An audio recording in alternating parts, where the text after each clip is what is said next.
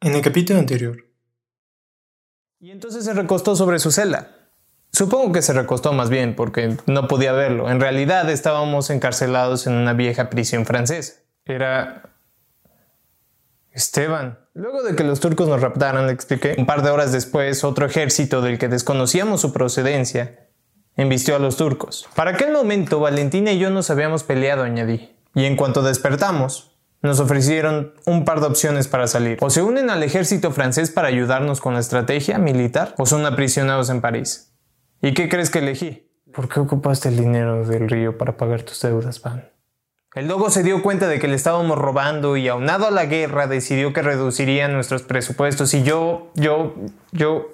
Estabas decidiendo y ese nunca es un trabajo sencillo, menos en un panorama tan impredecible. Él se dio cuenta de que no le estaba prestando atención y decidió soltar el comentario que en realidad me levantaría de ahí. El pueblo no confía en su rey, porque años atrás su antecesor los llevó a las guerras italianas y perdieron.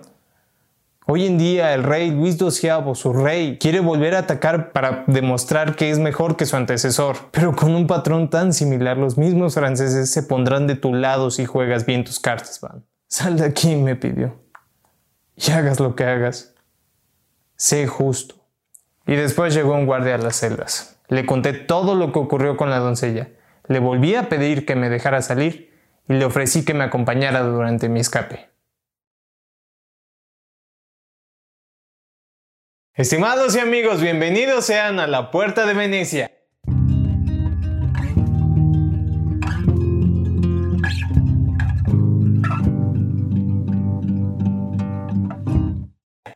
Vamos a leer el penúltimo capítulo que me emociona, me levanta mucho por leerlo, así que voy a comenzar con él. Capítulo 11. Apuestas. El chico aceptó. Y justo después de que me sacó de la celda una voz muy conocida de un par de cámaras a mi costado, se consiguió un rostro con el que lloriquear. Francés, por favor, sácame de aquí, Sánchez vocífero. Te lo suplico, por favor, llévame contigo. Recuerda todos esos momentos que pasamos juntos, todos, todos esos comentarios sarcásticos que hice para que sonrieras un rato. Siguió rogando. Te puedo ser de mucha ayuda, seguro.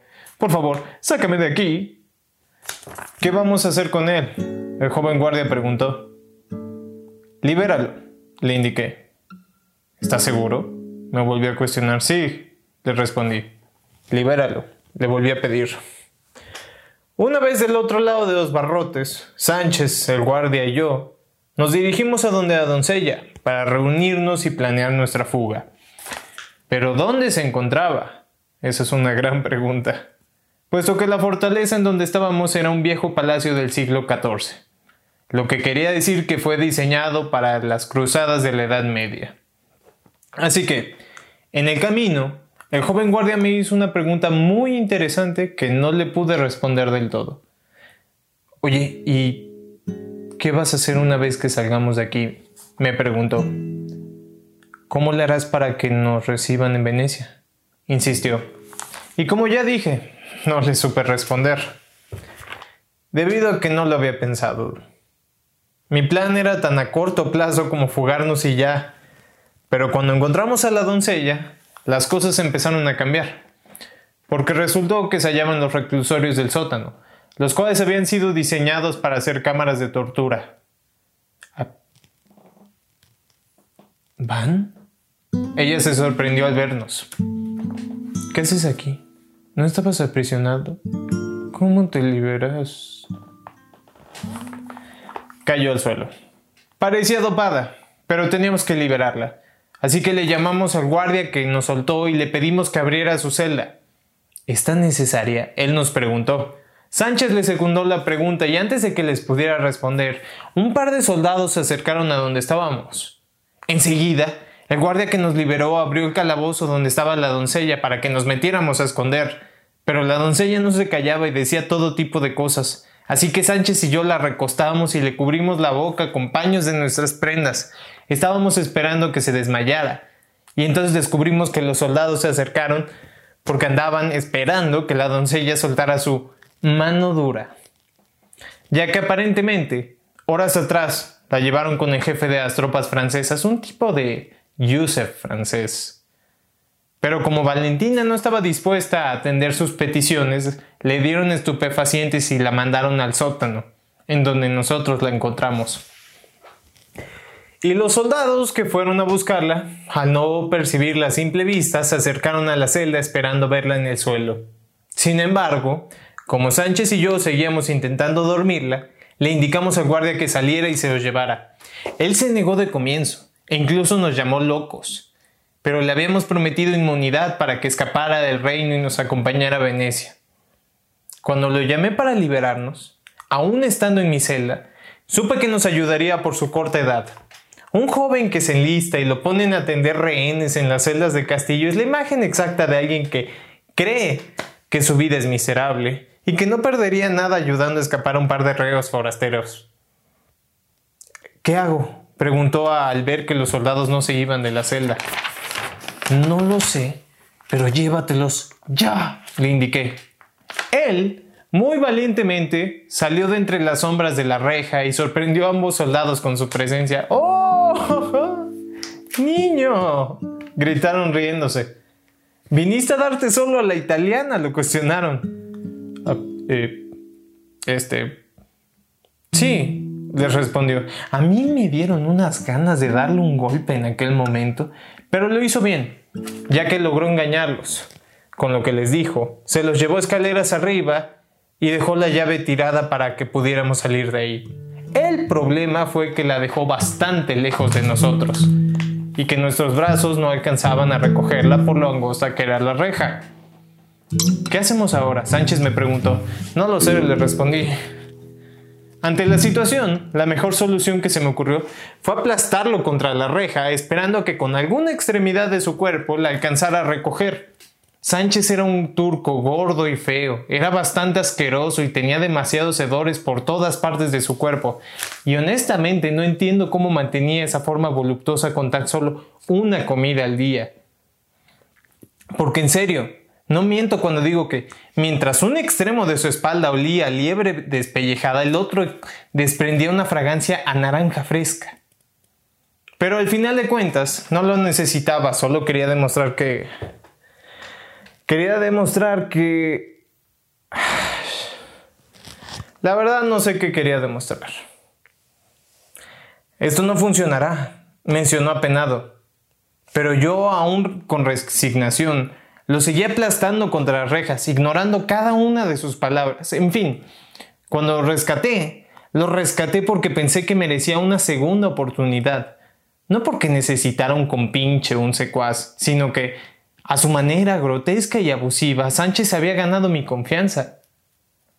No, no puede no funcionar, le respondí. Hemos llegado tan lejos como para que aquí nos quedemos, le indiqué. Francés, me gritó. Entiéndeme, detuvo. Cabe aclarar que en lugar de aprenderse mi nombre y yo el suyo, Sánchez y yo nos decidimos establecer los apodos el francés y Sánchez, que de cierta manera era más fácil llamarnos así que con nuestros nombres reales. Debe haber otra manera de salir de aquí, me indicó. ¿Cuál? Le recriminé soltándolo. ¿Qué se te ocurre? Porque a mí ya se me acabaron las ideas. Sánchez, en ese momento, se sentó con las piernas cruzadas y cerró sus ojos. ¿Qué estás haciendo? le pregunté. Pensando, respondió. Usualmente así se me ocurren las ideas. ¿Qué ideas? Le pregunté de vuelta. Impresionantemente, Sánchez, después de permanecer unos minutos sobre el suelo y haciendo su ejercicio para pensar, me convenció de despertar a la doncella para hacer que intentara alcanzar las llaves. ¿Qué? le pregunté. ¿Quieres que le dé un beso del verdadero amor o cómo la vamos a despertar? Aunque no me molestaría verte con agallas por primera vez en la vida, contestó. No, no necesitamos que la beses. Sé exactamente con qué despertarla, me explicó. ¿Con qué? le pregunté. Y entonces hizo lo más asqueroso que se le podía ocurrir, en verdad. Qué creatividad la de ese sujeto para hacer repugnancias. Es más, no vale la pena mencionar lo que hizo. La repulsión que provocó fue suficiente, pero para mi sorpresa, funcionó. La doncella estaba medianamente consciente y pudo ayudarnos a alcanzar las llaves. Entonces salimos de la cámara de tortura y subimos las escaleras para llegar al recinto principal del castillo. Ahí nuestra liberación aguardaba por nosotros. Pero ningún final feliz se consigue tan fácil. Estábamos ocultos, detrás de unas cuantas columnas después de haber salido de los pasillos de servicio. La cosa con los pasillos de servicio o los espacios del castillo que estaban destinados para la servidumbre era que estaban perfectamente ocultos de las áreas comunes, para que el feudo y sus invitados no los vieran trabajar. Me explicaré. El sistema de servicio de los castillos en aquel tiempo estaba diseñado de tal manera que los meseros, los de limpieza, los de planchado y todo el resto de la servidumbre pudiera cruzar de una habitación a otra en distintas secciones del recinto con gran rapidez y sin ser vistos para atender a sus amos en tiempo y forma. Pero también las áreas de servicio en el castillo estaban extremadamente concurridas por toda la servidumbre que había, dado que eran bastante angostas. Y eso hizo que tuviéramos que simular ser sirvientes para llegar a la recepción del castillo. Una vez ahí, con la puerta a unos cuantos metros de distancia, un toque de gratitud, quizá el sentido de justicia del que me habló Esteban, hizo que pensara en el guardia que nos liberó. Seguía allí con los soldados que se llevó del sótano y no podía irme sin él. ¿Cómo sabía que seguía con los soldados? Momentos antes, mientras nos ocultábamos tras las columnas, él cruzó con ellos por el vestíbulo del castillo. Me alcanzó a ver de reojo y me indicó que nos fuéramos. Me hizo saber que él seguiría con ellos para distraerlos, pero incluso después de que se habían ido y que Sánchez estaba urgido por salir, no me pareció justo dejarlo. Sabía que si lo descubrían y lo culpaban de nuestra huida le iría muy mal. Por eso me volteé y les mencioné imperativamente a Sánchez y a Valentina que me quedaría a rescatarlo. Vale, con lo poco de conciencia que tenía por aún estar dopado, respondió que se quedaría conmigo. Y Sánchez, aunque creo que nos hubiera ayudado de algo, le valió un comino y se fue. Valentina y yo estábamos confundidos. Si de por sí ya era bastante irracional quedarnos, sabíamos que para rescatarlo tendríamos que hacer algo aún más irracional. ¿Y qué haríamos? Yo no era un hombre de armas y no me volvería uno en ese momento. Así que mi mejor idea fue demostrar mi libertad frente, eh, frente al guardia y los soldados. Me planté enfrente de los tres hombres y comencé a hacer ademanes para llamar la atención. Ambos soldados me reconocieron de inmediato y me comenzaron a seguir, de manera que emprendimos una persecución la cual le permitió a Valentina esquivar sus miradas. Quería que se acercara al pequeño guardia y que se lo llevara tan lejos del castillo como pudiera. Así los alcanzaría más adelante. Pero nunca me imaginé que cuando volviera a la puerta de donde partí, encontraría a Valentina sosteniendo al chico entre sus brazos, con un gran charco de sangre a su alrededor. ¿Qué pasó? Pregunté histriónico. El chico, con la boca color escarlata, me respondió que les había dicho la verdad. Y después se comenzó a reír. ¿La verdad? ¿A qué te refieres? lo cuestioné. A que les dijo los soldados que los había liberado al turco y a ti, me explicó Valentina. ¿Pero por qué hiciste eso? Interrogué al chico. si no puedes convencerlos, confúndelos. Él contestó, resulta que, después de que escapamos, los soldados le preguntaron al chico dónde estábamos Sánchez y yo y también por qué no nos estaba supervisando. Entonces le pareció irónico decirles la verdad. No soy ningún genio, comentó, pero pensé que se reirían. Y así fue. Pero entonces me vieron correr y, pensaron que fue verdad lo que les dije concluyó el joven guardia. Pero no puede ser, grité. Hay que hacer algo, le reclamé a Valentina. Ella, con sus manos también entintadas, respondió que ya lo había intentado todo. Y yo me negué. No le reproché. Debe haber algo más que podamos hacer, como lo que le hiciste a Esteban. Seguí. Vamos, volví a gritar. Voy a poner mis manos aquí, presioné su herida, y voy a... Me acerqué a su boca. Van. El chico me llamó. Está bien, me aclaró. Yo le pedí a la doncella que se detuviera, me explicó. ¿Pero por qué? le pregunté. Porque está bien. Él dijo. No te culpo. No lo sabías. Y estoy listo para quedarme aquí, concluyó. Pero escúchame, me interrumpió. Es lo más lejos que nunca llegué. Se nubló. No estaba solo.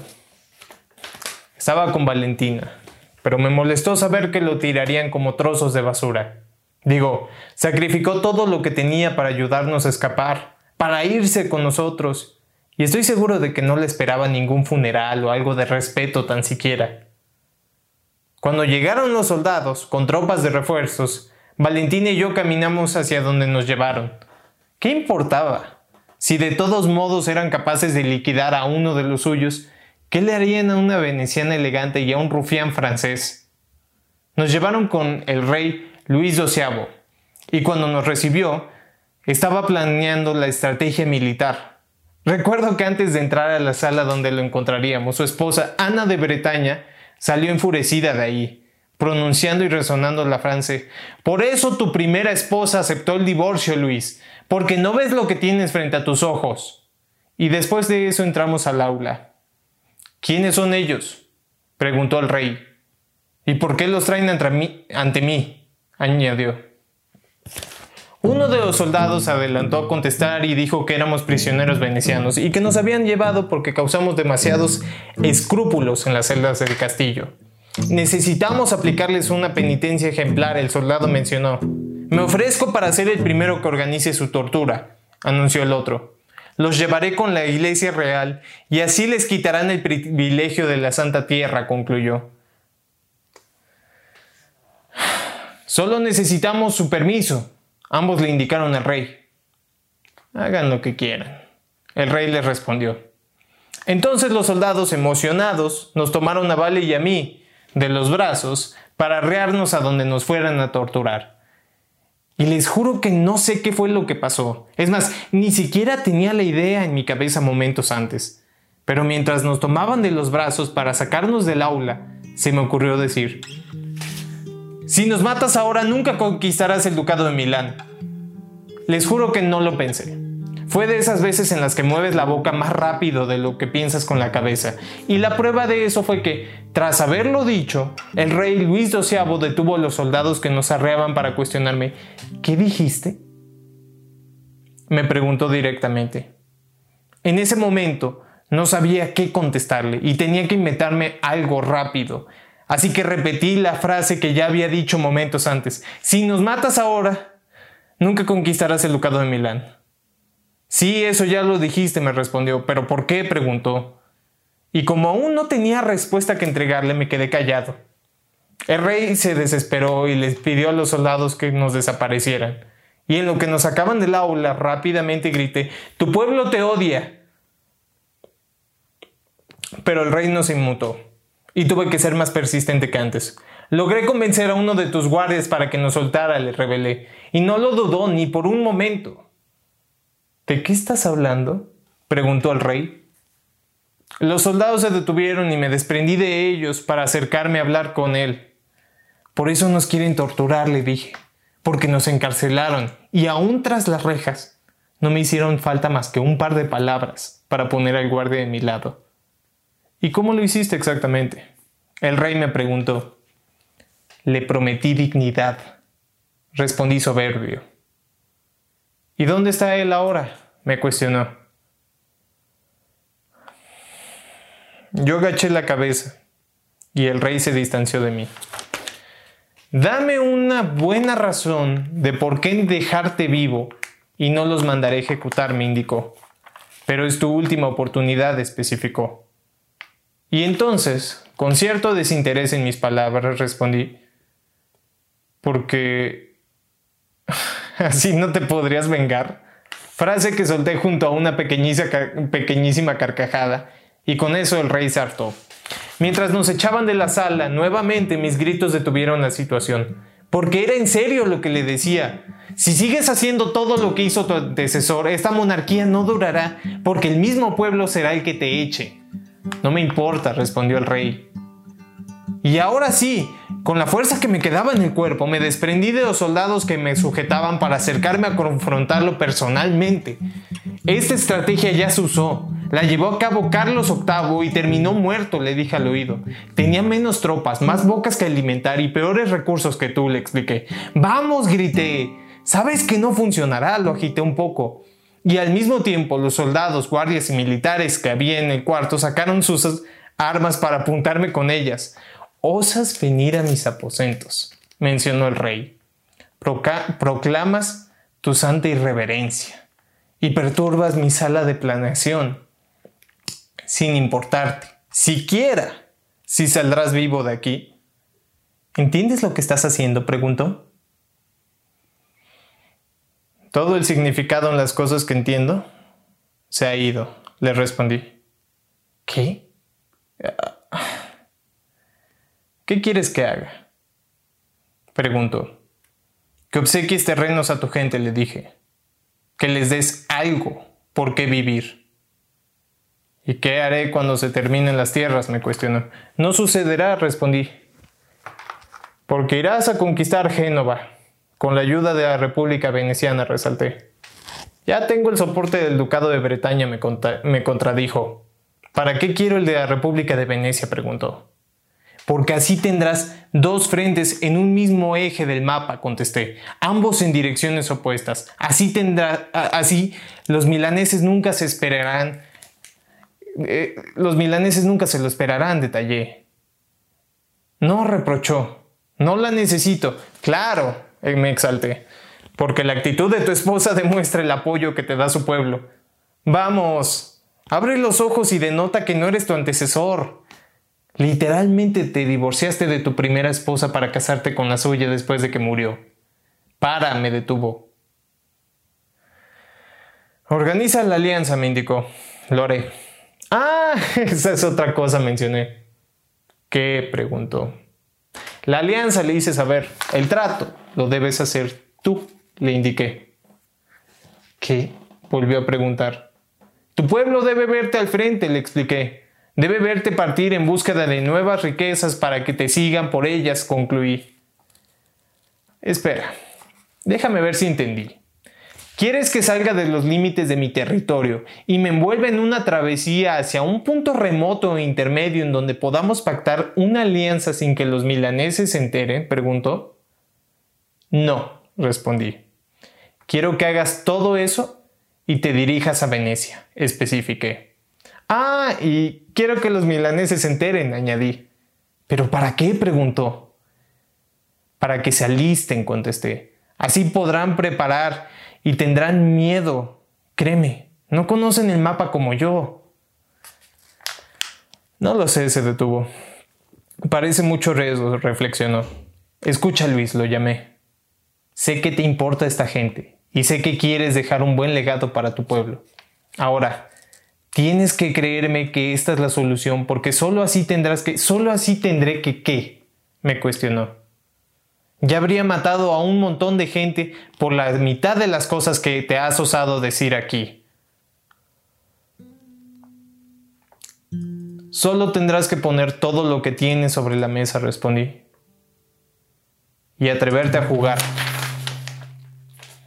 Después de que volvimos a Venecia, respaldados por un gran ejército francés, se firmó el pacto que daría uno de los dos bandos beligerantes en la Segunda Guerra Italiana.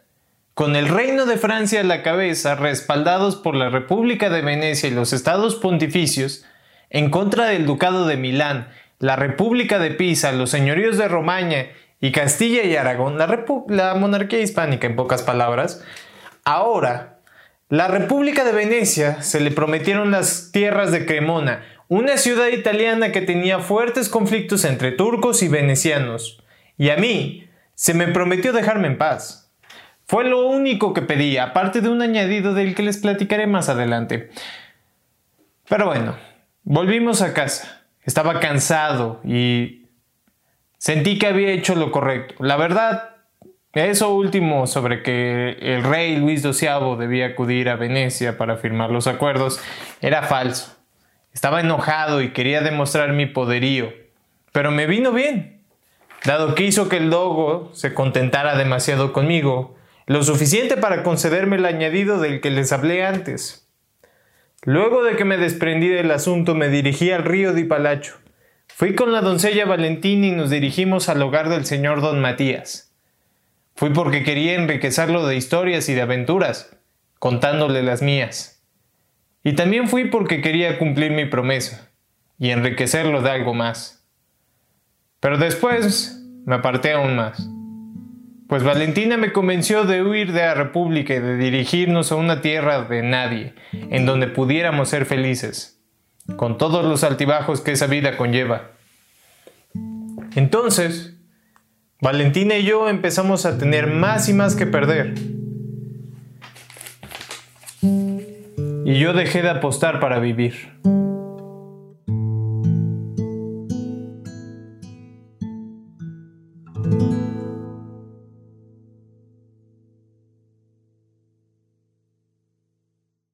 Ese fue el onceavo capítulo de la Puerta de Venecia es un capítulo bastante, bastante largo. Pasan muchas cosas en él y desde que sabía que iba a comenzar a leer los capítulos me preguntaba qué iba a pasar en él. Eh, tenía una imagen clara de, de la sonrisa que iba a tener cuando estuviera terminando de leer, pero al mismo tiempo había muchos huecos en medio y para eso les voy a hablar de las canciones que les voy a hablar ahora. Así que hoy les voy a hablar de dos canciones. Eh, bajo la batuta ya no son cuatro como la semana pasada, esta vez son dos. y son Sleep on the Floor de The Luminers, salida en su disco Cleopatra creo que de 2016, no me hagan mucho caso, pero creo que del 2016. Y Just for Tonight de James Bay, salido en su disco de 2018. También ignore mucho las fechas, no estoy del todo seguro. Pink Lemonade se llama el disco. Son dos canciones que a mí me encantan, me gustan mucho los artistas. ¡Wow! Eh, amo su discografía. Y les quiero hablar hoy de esas dos canciones. Sleep on the Floor por su video y Just for Tonight por el álbum en el que está incluida como tal de por sí. Eh, el punto al cual voy con Sleep on the Floor es que el video te va sacando distintas imágenes. El video es muy explicativo hasta cierto punto, pero también te deja muchos huecos entre cada escena que te va montando. Es una pareja que sale de lo que parece o un funeral o una, este, este, una fiesta de bodas o algo, se escapan y van literalmente a donde pueden escapar, a, a dormir en el suelo.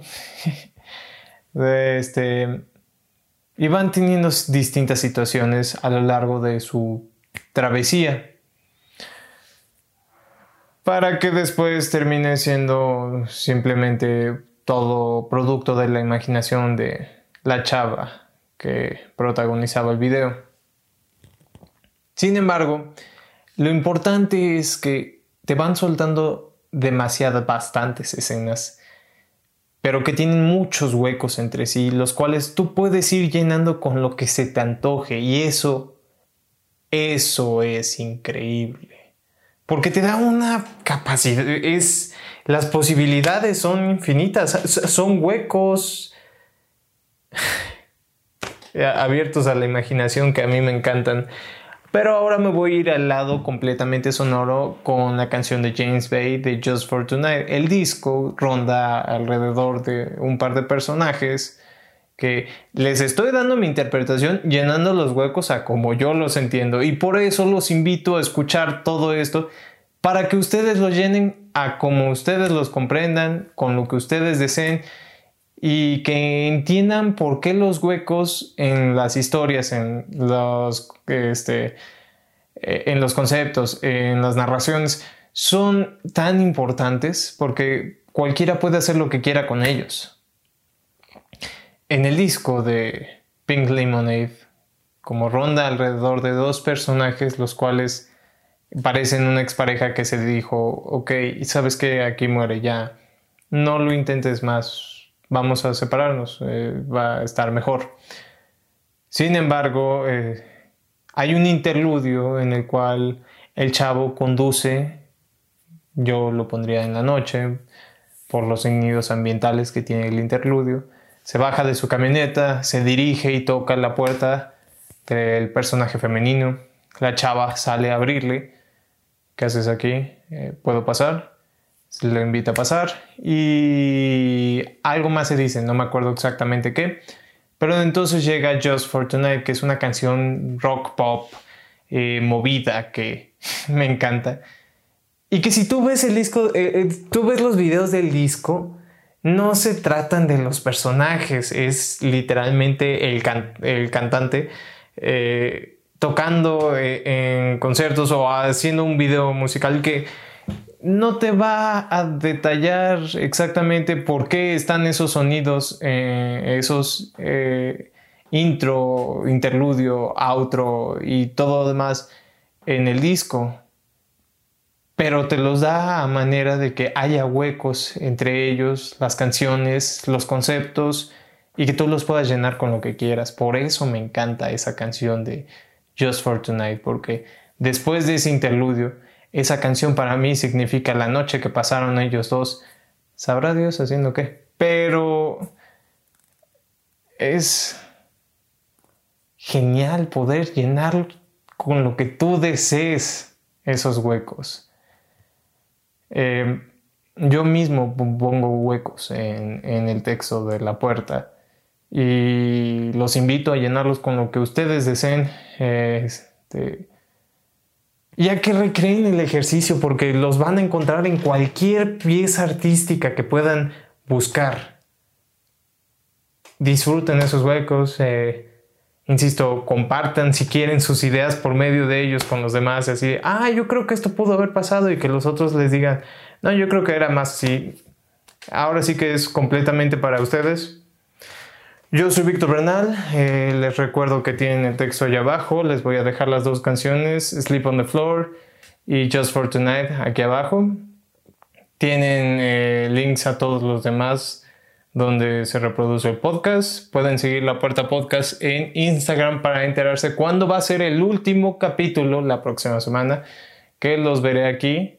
Yo soy Víctor Bernal, lo vuelvo a repetir y ha sido un placer tenerlos aquí hoy. Espero que les haya gustado mucho la historia hasta donde vamos. Y los veré la próxima semana para leer el último capítulo de La Puerta de Venecia. Tengan un feliz día.